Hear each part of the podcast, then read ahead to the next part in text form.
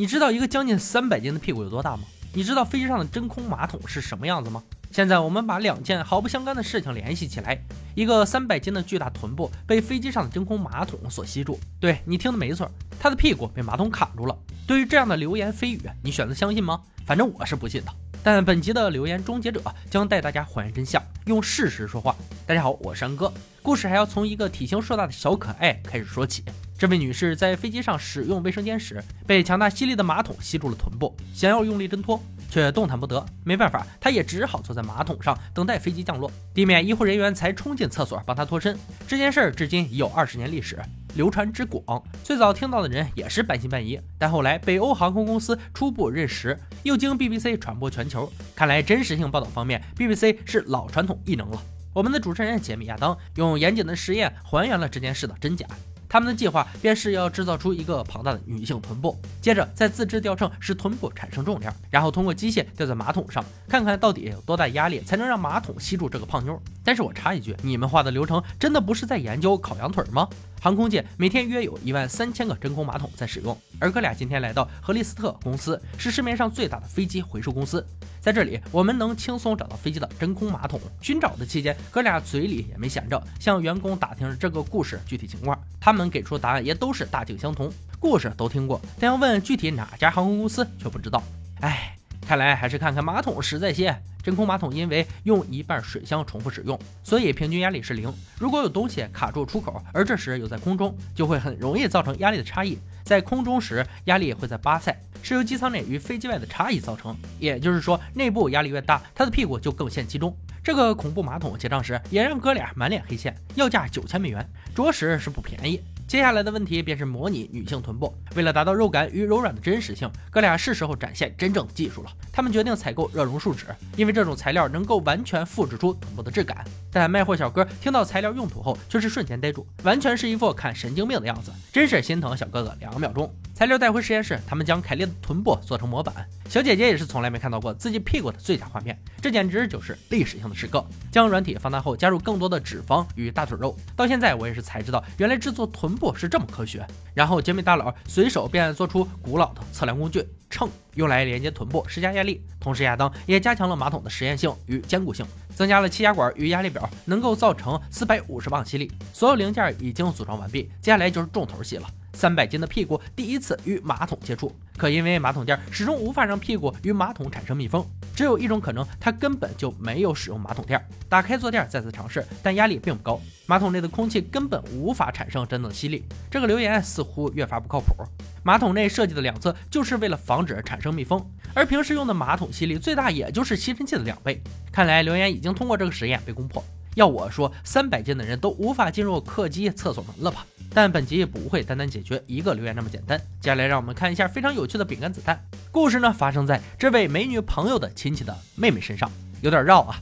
这天啊，天气很热，她正驾车去往超市的路上，只听见身后一声巨响，然后感觉脑后有粘稠的东西，她第一时间以为是中弹了。为了不让脑浆流出来，她保持不动，等待救援。结果救援人员到了现场，才发现她的脑后只是握着一团饼干面团。我们的杰米亚当将准备一些饼干，还有各种大小罐子的面团，顺便找一辆车。亚当一咬牙，决定趁着能报销用我的车。计划很简单，升高车内温度，使其保持稳定，然后把饼干放进去，开始计算爆炸时间。哥俩计划好后，兵分两路。杰米负责去超市采购饼干面团，亚当则是把车开进实验室，打开暖气。杰米在超市里可算是杀红了眼，只要是饼干、面团、乳酪类，全部往车里装，目的就是观察高压下不同种类的影响差异。顺便在实验前将罐头类的食物用冰箱冷藏。哥俩汇合后，先将车子驶出室外，在大晴天的日照下暴晒了整整一天。车内的温度已经显示高达六十度。为了方便接下来的室内实验，亚当将车移至室内，用人工加热保持温度一致。在连续的高温下，车内温度已经达到了一百二十度，是时候放入各种食物了。接下来二人计时，慢慢等待便可。经过漫长的等待，终于有一罐罐头忍不住崩了下来。然后罐头接二连三的发生爆炸，爆炸出的面粉团很难不让人想象成脑浆。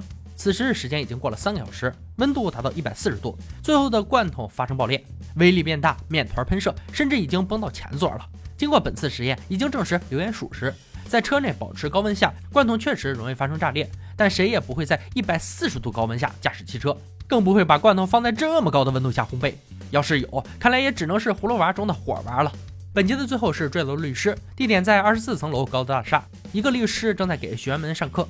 为了展现男子气概，英勇撞击玻璃窗。前几次撞击都没事儿，这儿给了律师勇气。接着再一次撞击后，却没想到破窗而出，从二十四层跌落地面，立刻丧命。这让安哥想到了刚才讲的面团儿。如果小伙伴们碰见此事，别惯着，直接拍倒。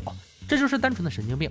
杰米亚当为了这次实验，要准备一面玻璃，一个假人，再用建造的轨道射出假人，撞击玻璃，还原当时情景。人类是否能够有足够的力道撞碎玻璃？二人决定先做出地面轨道，目的是降低摩擦力，然后用沙袋制作出一个二百斤重的假人，再用焊接的钢架将所有沙包全挂上，模拟出人体的重量分布。将二十四层楼高使用的玻璃运达实验室，这种玻璃厚度大约六到十厘米，已经非常厚实了。再用木箱镶嵌玻璃，安置妥当，还原二十四层高层压力。用巨大的橡皮筋做弹弓发射假人。所有材料准备就绪，冲吧，律师！亚当将假人距离调整至五码，没有效果。接着再调至十码，假人倒地。从结果上来看，显然时速不够达到力度。二人决定加强橡皮筋，把假人调至十码，玻璃发生了震动，但依然没有碎裂。一个人是否真的能单独撞碎玻璃？